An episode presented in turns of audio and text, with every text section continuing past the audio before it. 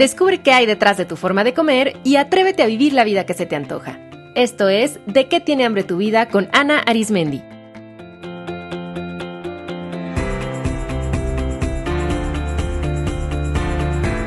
Este es el episodio 164, Rituales de cumpleaños.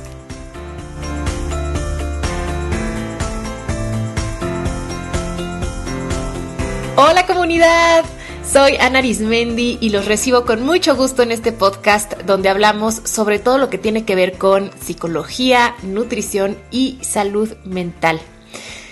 Quiero comenzar invitándolos al último grupo de esta temporada de mi taller Diseña la vida que se te antoja, que comienza el 4 de enero de 2019. En este taller les enseño una metodología para descubrir de qué tiene hambre su vida, definir sus metas significativas y hacer una planeación para lograrlas desde su ser interior. ¿Se imaginan qué poderoso sería comenzar el año enfocados en diseñar su proyecto de vida? Si quieren saber más y reservar su lugar, ingresen a de que tiene hambre tu vida.com diagonal. El link directo está en las notas del episodio. Y bueno, hablando de cambios de año, les platico que hace unos días fue mi cumpleaños y en redes sociales les compartí parte del ritual que decidí llevar a cabo para celebrar la vida y honrar esta transición.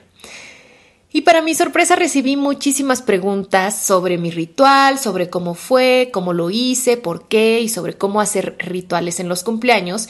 Y entonces me pareció una magnífica idea para un episodio del podcast, así es que aquí lo tienen.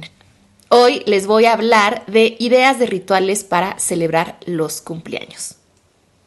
Primero, quiero que se den cuenta que ya hacen rituales de cumpleaños porque si celebran con el clásico pastel, si cantan una canción, si soplan las velitas, si reciben regalos, si se reúnen con personas queridas, pues todo eso es un ritual. Aunque generalmente se hace como, como tradición y sin mucha conciencia y es un ritual más de índole social, familiar y cultural, finalmente sí hacemos algo especial para marcar nuestro cumpleaños. Y esto es porque los rituales se han utilizado por la humanidad desde sus orígenes. Son conductas simbólicas que se practican para marcar eventos importantes en la vida de una persona o de una comunidad. Lo que yo quiero invitarles a hacer es diseñar un ritual personal en el que se celebren a ustedes y les ayude a crecer. Los rituales son prácticas significativas que nos permiten darle un sentido profundo a aquello que decidimos honrar. Y en los cumpleaños, pues lo que estamos honrando es nuestra vida. Así es que nada más importante que eso. Y por eso vale mucho la pena dedicarnos un tiempo para vivir a profundidad el significado que es cumplir un año más. Los rituales cumpleañeros, desde mi punto de vista, deben siempre, siempre cubrir estos objetivos. Primero, permitir una conexión con nosotros mismos. Porque fíjense, es increíble que mucha gente con quien menos está en su día es con ellos mismos. O sea, están más pendientes de la fiesta, de la comida, de recibir gente, de contestar mensajes, pero no de cómo están, cómo se sienten y qué quieren. Así es que lo primero que se debe buscar en un ritual de cumpleaños es una actividad que sea solo con nosotros mismos, que nos permita celebrarnos en la intimidad, sentirnos y escucharnos. También los rituales cumpleañeros deben ayudarnos a cerrar el año que termina y a abrir el año que comienza. Digamos que estos tres elementos, conexión con uno mismo, cerrar el año y abrir un nuevo ciclo, son los tres importantes a incluir dentro del ritual. Hacer un ritual de cumpleaños nos permite integrar lo aprendido, soltar lo que ya nos sirve, hacer espacio para darle la bienvenida a lo nuevo y algo muy importante, dar salida a las emociones de transición. Porque escuchen, todo cumpleaños implica pérdidas y ganancias, cierres y aperturas, finales y comienzos. Y esto genera un cóctel de emociones es normal sentirse los 30 días alrededor de nuestro cumpleaños entre tristes, agradecidos, nostálgicos, satisfechos, entusiasmados, ansiosos, decepcionados, expectantes, o sea, es normal sentir de todo y al mismo tiempo. Y como la idea de que el cumpleañero debería de estar muy feliz y dispuesto a la fiesta y a convivir con los demás, es una presión social que en muchos casos ocasiona que las personas bloqueen en realidad cómo se sienten y todo este mar de emociones que están experimentando, pues por cumplir con el ritual familiar o con los amigos.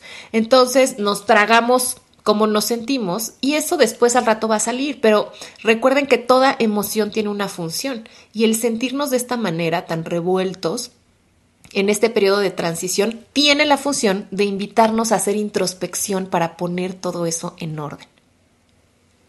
También los cumpleaños pueden confrontar a las personas con miedos, miedo a la vejez, a la enfermedad, a la muerte, a la soledad, al cambio.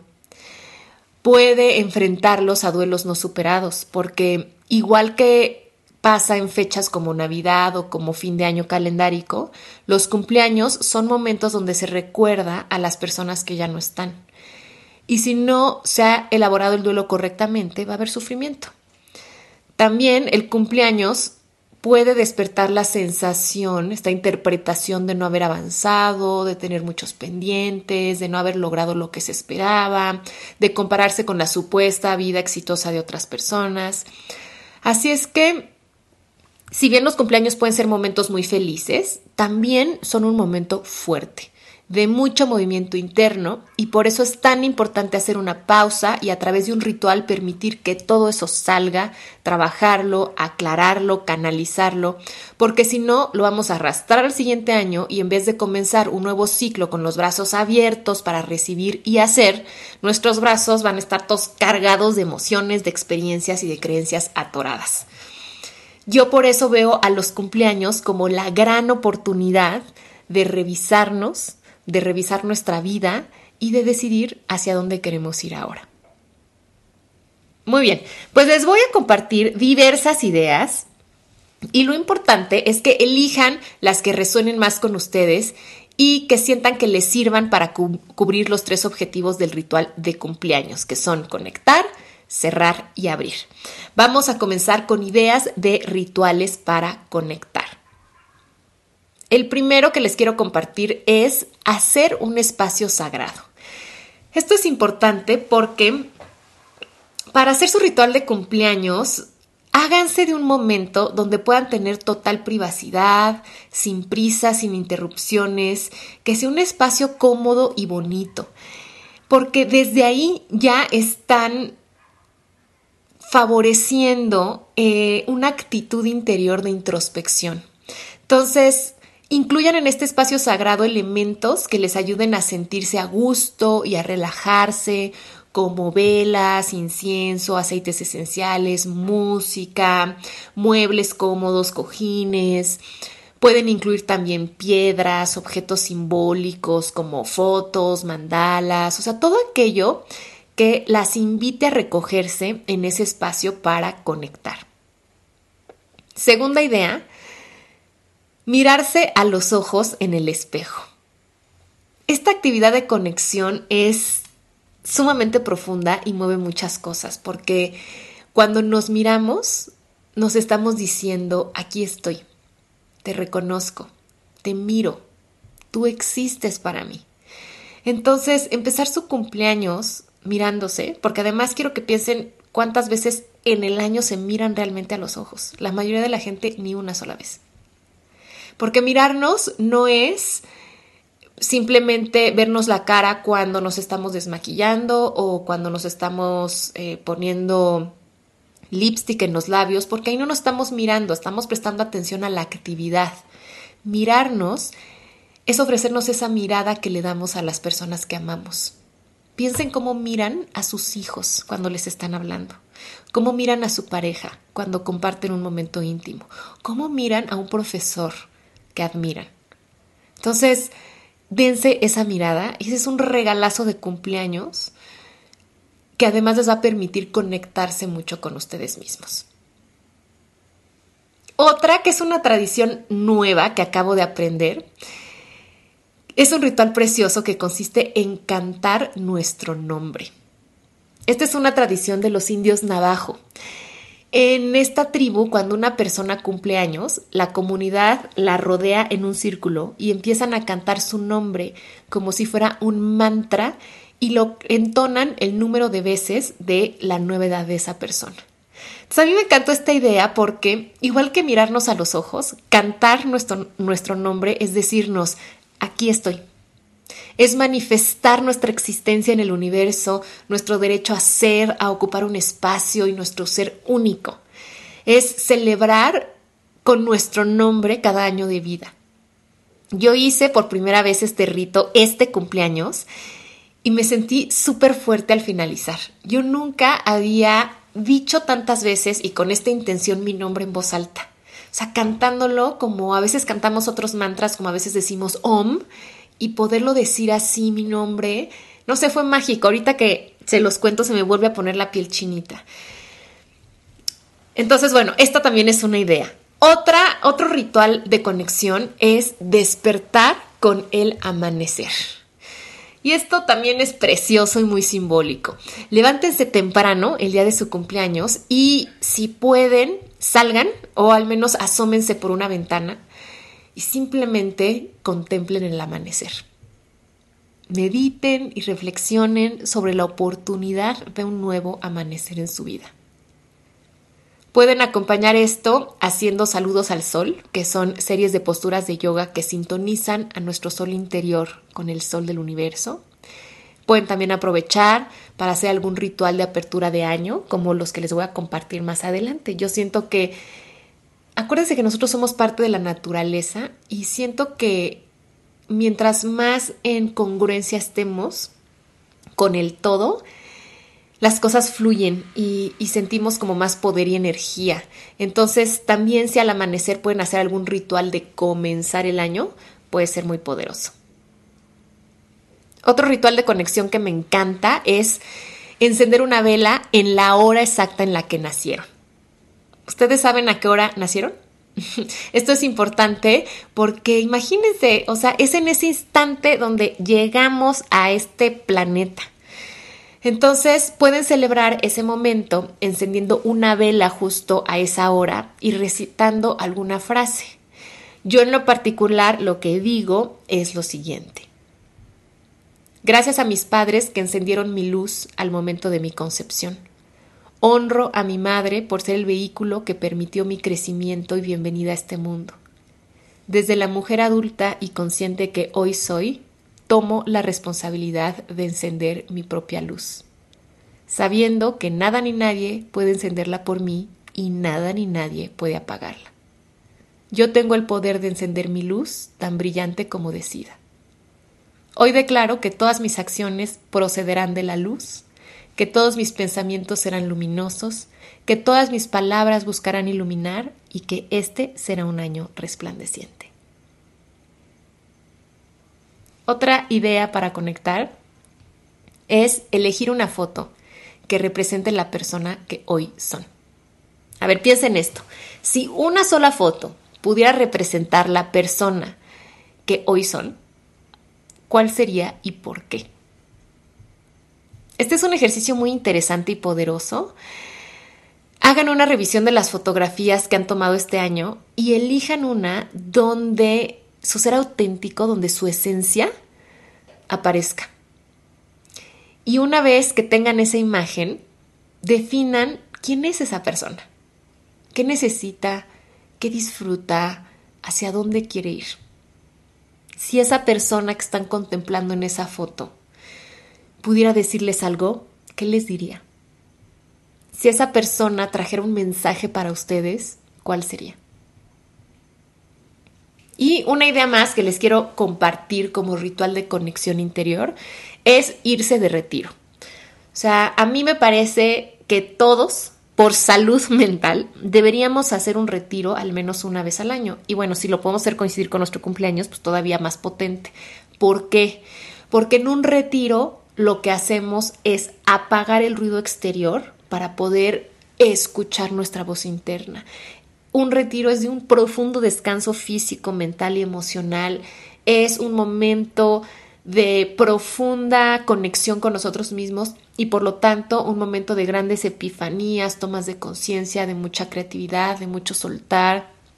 Es una gran oportunidad para poner orden. Entonces, me parece un gran regalo de cumpleaños ir a un retiro.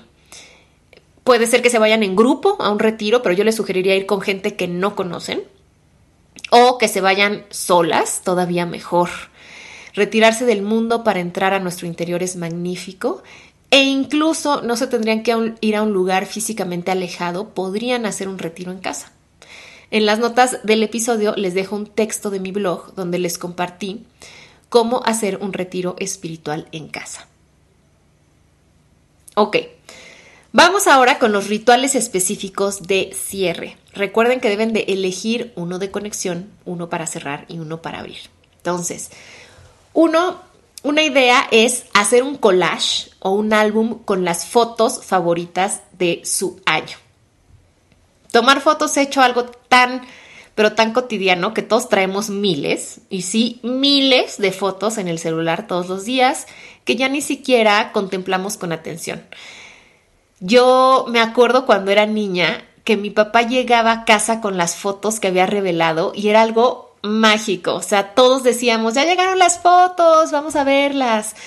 Y las compartíamos en familia y hacíamos álbumes con las mejores. Entonces, ¿qué les parece ver sus fotos del año, reunir las que más les gustan? Y si quieren las pueden imprimir y hacer un álbum a la antigüita o si no, hacer un álbum virtual o hacer un collage con ellas, porque más allá de lo bonito de disfrutar las imágenes, este ejercicio les ayudará a recordar e ir poniendo en orden lo que ocurrió en el año. Van a traer a su mente todos estos momentos memorables, a las personas importantes y van a recordar cómo se sentían. Entonces es una gran manera de hacer cierre.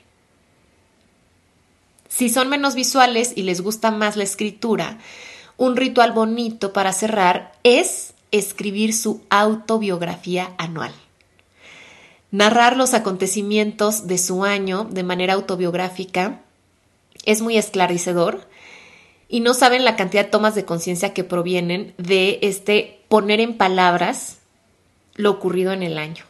A mí me ha pasado que, ya saben ustedes que a mí me gusta mucho escribir y algo que yo hago también al final del año es que leo mis escritos, o sea, leo mi diario. Y eso también, wow, o sea, cuando vuelvo a leer lo que yo escribí, por ejemplo, en enero del 2018, o cuando escribí cuando el día de mi último cumpleaños y empiezo a leer todo lo que ocurrió, bueno, primero me vuelvo a enamorar de mí, siento compasión, siento orgullo por mis logros, recuerdo cómo me sentía y además puedo entender ahora mucho mejor y en mayor profundidad los procesos por los que viví. Entonces, hacer algún tipo de recuento, ya sea de manera visual con fotos, escribiendo su autobiografía o si ustedes ya escriben revisando sus escritos, es buenísimo, buenísimo, buenísimo para cobrar conciencia de todo lo vivido, ponerlo en orden. Otro ejercicio para cerrar es hacer un balance, que consiste en escribir los logros, los retos, los aprendizajes y los agradecimientos de su año.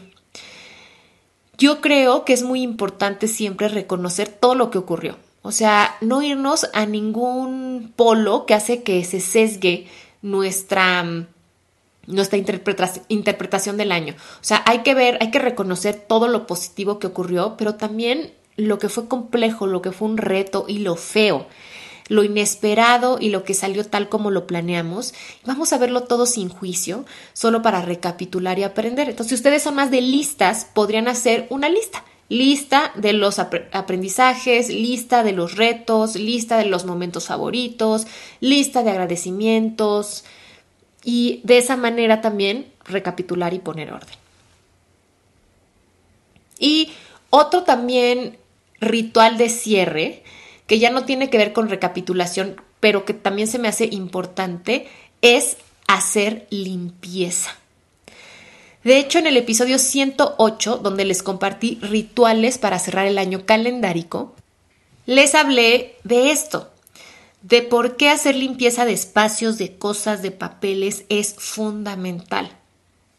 Y bueno, así como es mucha gente acostumbra hacerlo cuando termina el año calendárico o en el cambio de estaciones, en países donde el cambio de estaciones obliga a sacar ropa que tenían guardada o sacar equipo que no usaban en una época y ahora volverlo a sacar. Y entonces, bueno, hacen este movimiento. Pues al terminar nuestro año personal también, porque ya vieron que hay mucho movimiento interno. Y yo sugiero hacer tres limpiezas, limpieza externa, limpieza interna y limpieza energética. La limpieza externa se refiere a la de sus espacios. Entonces saquen todas las cosas que ya no usan, que ya no les gustan, que ya no les quedan, que no les dan paz. Muevan muebles y cosas para dar otro look y pongan orden. La limpieza interna se puede hacer haciendo eh, los ejercicios de recapitulación, porque eso les va a permitir ordenar lo que pasó, ordenar cómo se sintieron, poner orden también en sus pensamientos. Entonces, eso es buenísimo.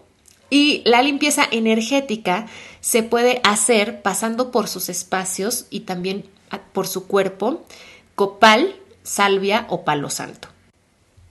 Si sienten la necesidad de soltar y dejar ir algo que ya no les sirve, algo que fue muy doloroso, algo que conscientemente ya no quieren traer consigo, pueden hacer un ritual para soltar que consiste en escribir en una hoja de papel todo lo que desde las personas adultas y conscientes que hoy son deciden soltar, ya sean pensamientos, conductas, hábitos, emociones, personas, experiencias dolorosas, todo eso que ustedes saben que ya no les sirve y quieren dejar ir, escríbanlo, escríbanlo, escríbanlo sin parar, sin editarse, sin borrar, hasta que ustedes sientan que ya soltaron.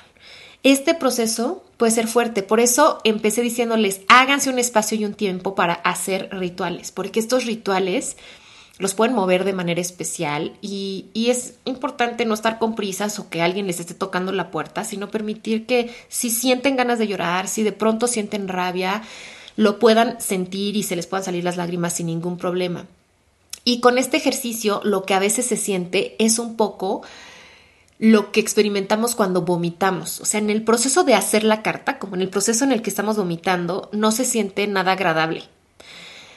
Y, e incluso yo he tenido, a mí no me ha pasado, pero yo he tenido pacientes que al hacer este ejercicio les dan náuseas, literal, sienten que se les mueve la panza. Entonces, bueno, escriban, escriban, escriban, escriban todo lo que deciden soltar. Y cuando sientan que hayan terminado, ¿y cómo van a saber que ya terminaron? Porque van a sentir el alivio que se siente después de vomitar, ¿no? Así como un, ah, o sea, no fue agradable, pero qué bueno que ya saqué todo lo que me hacía daño. Entonces, cuando sientan que ya terminaron, quemen esa carta quémenla y pueden decir unas palabras poderosas como a partir de este acto simbólico, desde la persona adulta que hoy soy, decido soltar todo lo que ya no me sirve para dejar espacio y recibir todo lo que me acerca a la salud, al amor y a la paz interior. Y lo quemen y lo dejan ir. Si no lo pueden quemar, que es lo que yo más recomiendo, pueden hacerlo en cachitos muy, muy, muy, muy pequeñitos y tirarlo. Lo importante es que simbólicamente desaparezcan todo eso que ya no les sirve.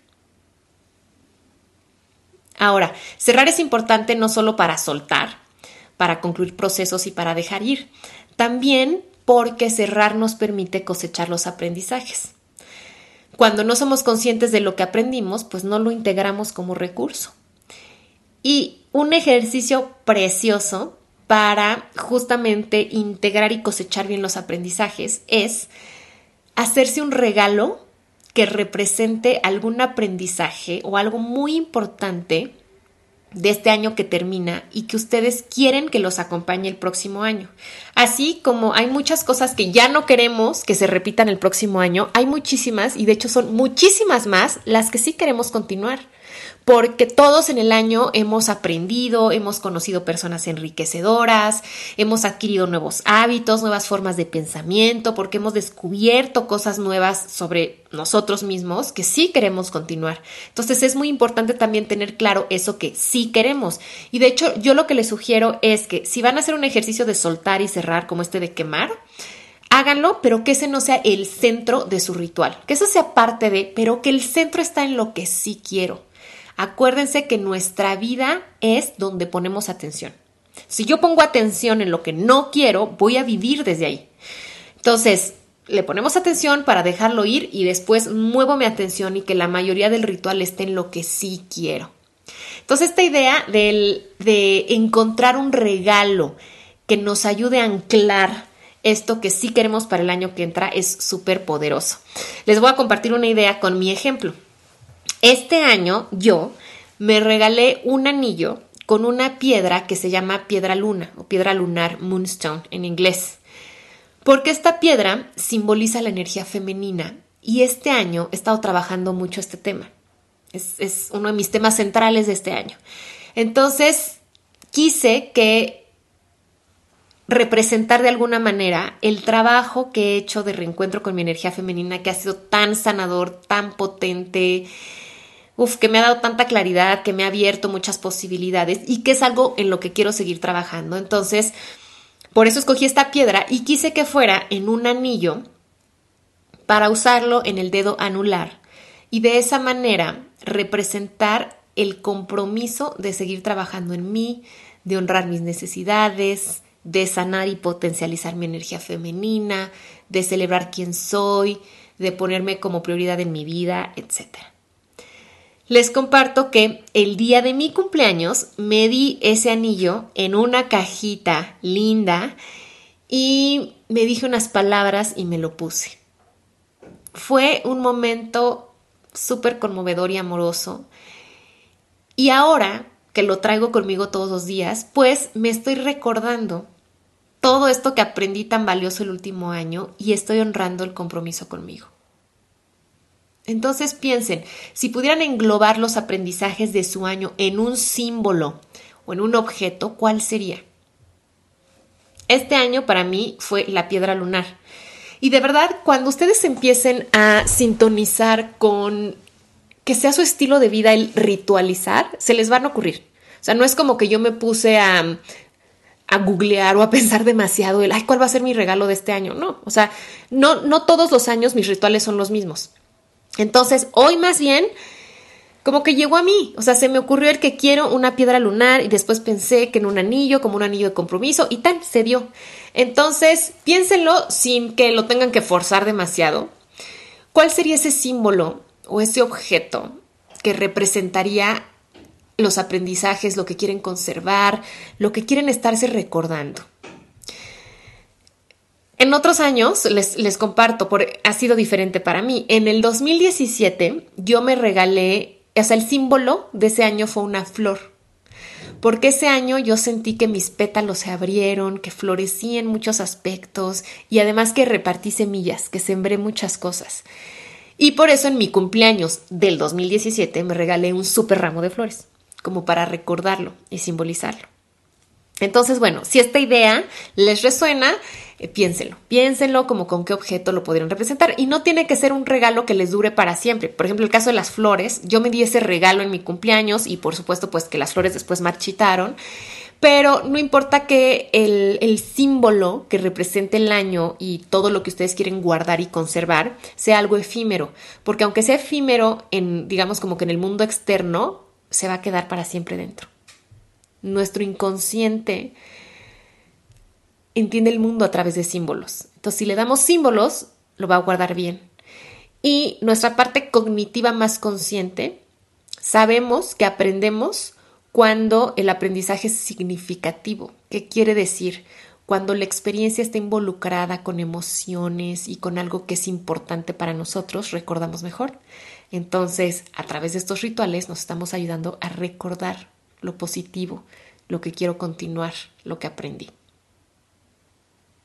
Otra forma que a mí me encanta de cerrar el año, y esta se la agradezco a mi mamá, es a través de realizar una actividad que simbolice lo vivido en el año y lo que se desea experimentar en el próximo. Esta idea es nueva para mí y empezó en el 2017, cuando hice el Camino de Santiago con motivo del cumpleaños 70 de mi mamá. Ella escogió esa actividad para celebrarse y me pareció tan hermoso y significativo hacer esa gran caminata y todo lo que implica y fue tan, tan transformador y me dio tanta claridad que este 2018 mi mamá y yo decidimos hacer una tradición, caminar hacia algún Santiago en su cumpleaños. Entonces, este año caminamos aquí en la Ciudad de México, del Auditorio Nacional a la iglesia de Santiago Tlatelolco, de ida y vuelta. Y fue igual muy conmovedor, divertido, gran manera de celebrar a mi mamá, nuestra relación y una gran oportunidad de reflexionar mucho. Ya veremos a qué otros Santiagos de México y del mundo nos mueve esta tradición. En el episodio 116, que se llama Soltar, Confiar y Disfrutar, les platicé a detalle mi experiencia en el Camino de Santiago y todo lo que simboliza esa caminata. Y bueno, entonces, en esa línea, este año decidí hacer una actividad simbólica en mi cumple. Y como este 2018 lo he sentido como una montaña, porque a diferencia del 2017 que yo me sentí cosechando y repartiendo flores por el mundo y danzando por la pradera, en este 2018 me he sentido más como en una cuesta en muchos aspectos. Entonces decidí de manera simbólica subir una montaña en mi cumpleaños. Entonces, me lancé a Tepoztlán, que es un pueblo a hora y media de la Ciudad de México, famoso porque está rodeado de hermosos cerros y de un ambiente muy mágico que invita a la introspección. Y lo que hice fue que el mero día de mi cumpleaños me levanté tempranito, me fui manejando a Tepoztlán y llegando subí su cerro más famoso, que es el Teposteco.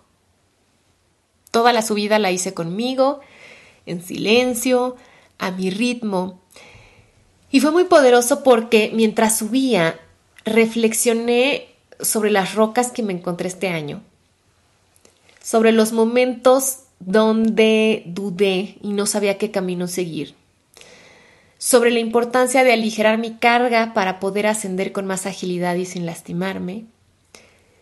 Hice conscientes también los recursos internos que puse en práctica en esta cuesta y las nuevas herramientas que aprendí para poder subir.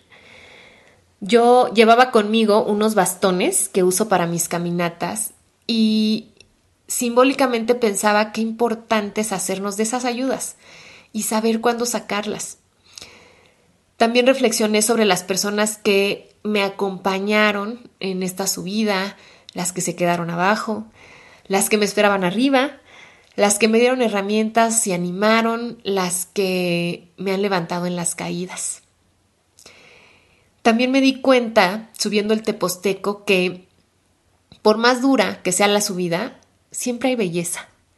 Hay belleza en el paisaje, en los sonidos, en el silencio, en el poder escuchar mi corazón agitado, el sudor, las lágrimas, la esperanza de llegar arriba y que hay alegrías si nos permitimos verlas.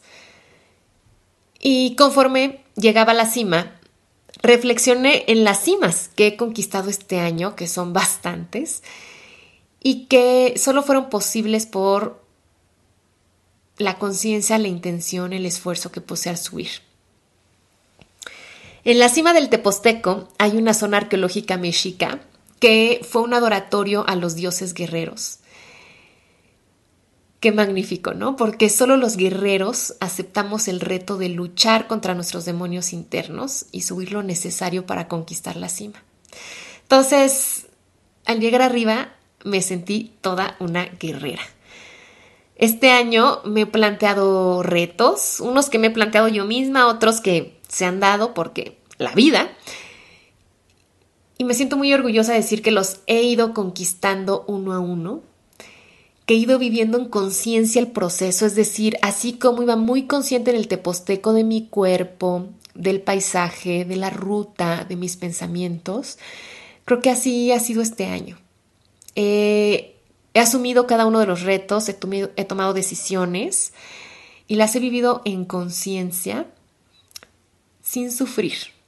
Es decir, a pesar de que muchos retos han han sido fuertes o me han tomado por sorpresa o me generaban duda o el tener que una curva de aprendizaje. Una cosa es eso y otra es sufrirlos.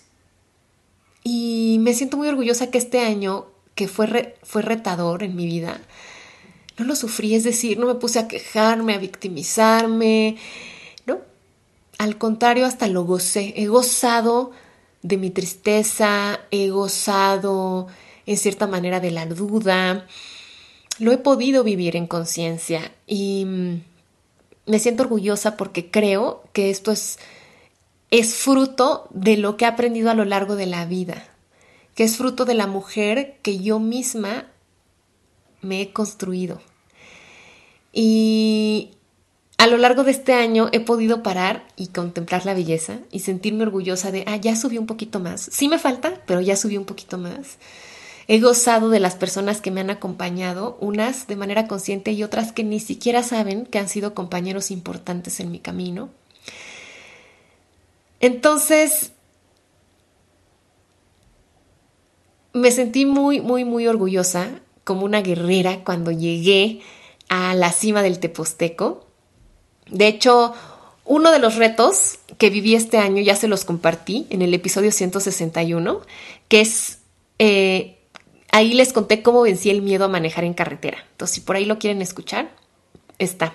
Entonces, bueno, ya en la cima me quedé un buen rato contemplando el paisaje, porque desde ahí se adopta otra perspectiva y eso abre otras oportunidades. Cuando vencemos miedos y superamos retos, entendemos mejor y podemos hacer más. Ahí en la cima es donde canté mi nombre por primera vez y donde me di mi anillo de piedra luna con esa energía de satisfacción, de logro, después de llorar al subir, ahí con esa sensación de transformación interna me comprometí conmigo misma. Fue un momento muy mágico que me da gusto compartírselos.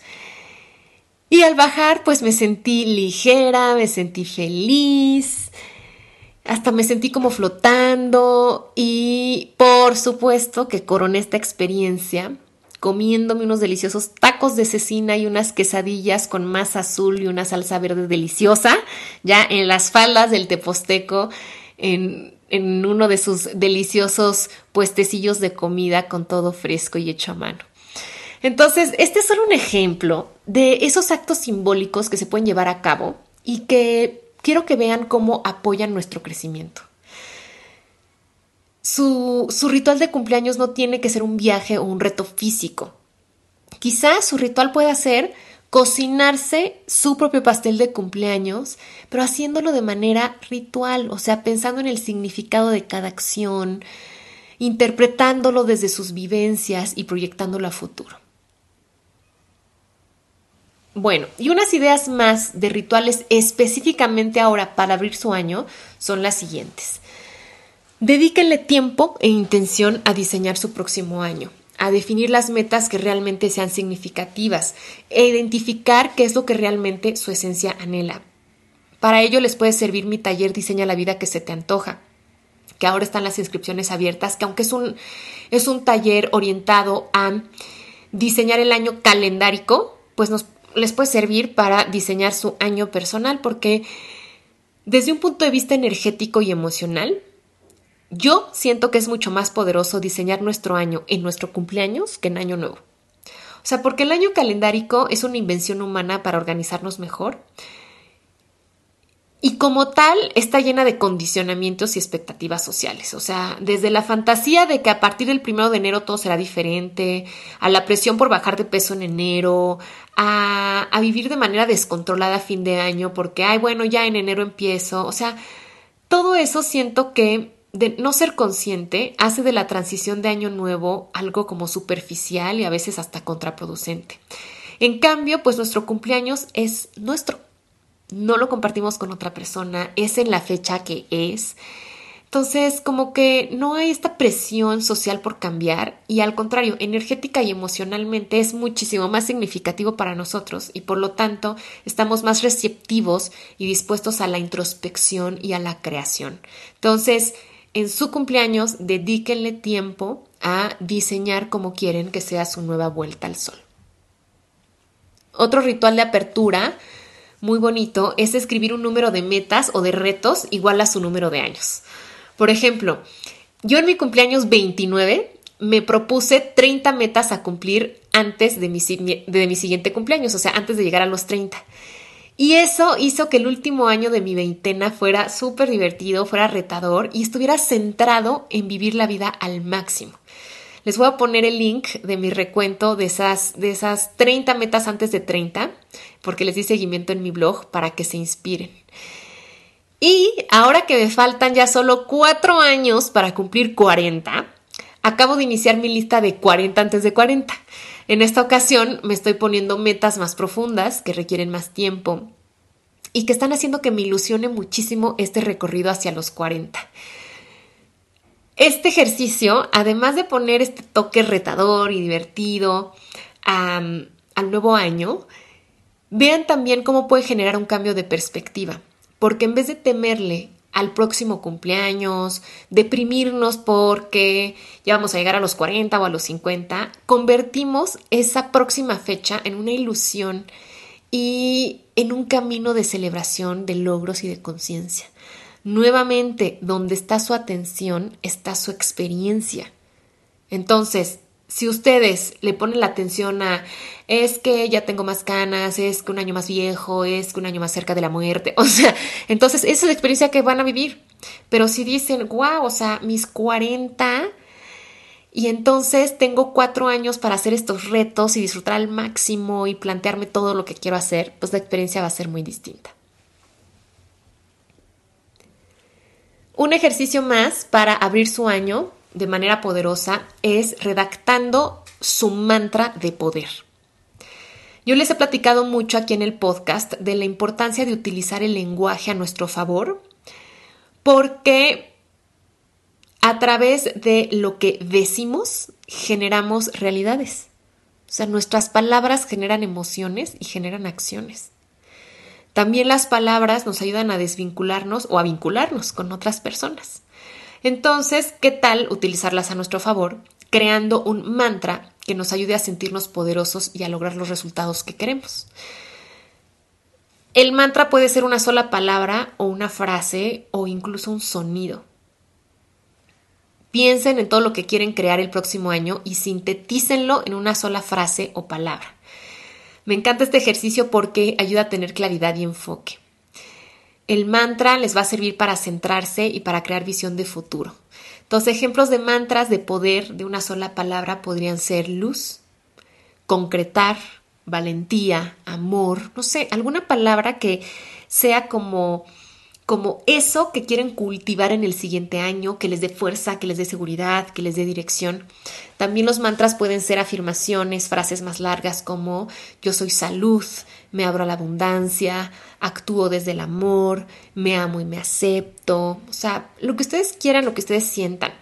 Y una vez que tengan su mantra de poder, repítanla frente al espejo, mirando hacia los, mirándose a los ojos, bien derechitas, y repitan su mantra el número de veces de su edad.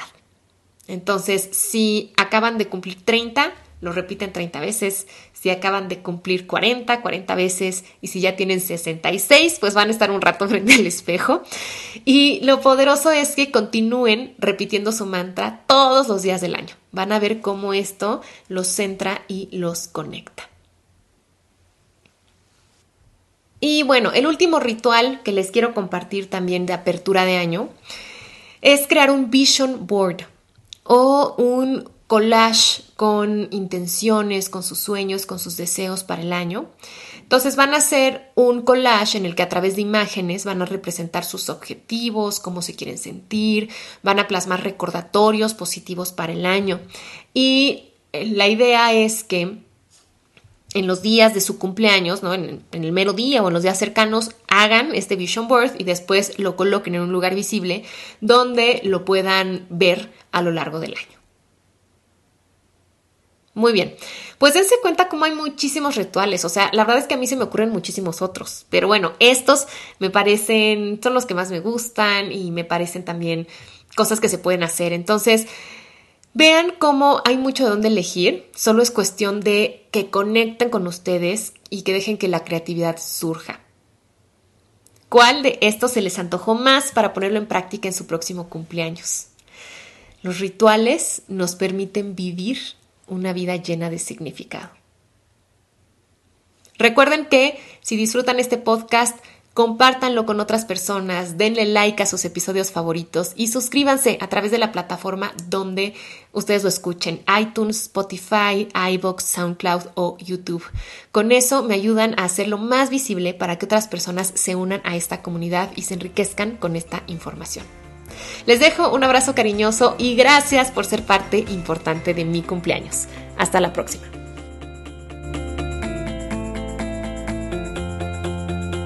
Esto fue De qué tiene hambre tu vida con Ana Arismendi. Para más información visita www.dequetienehambretuvida.com.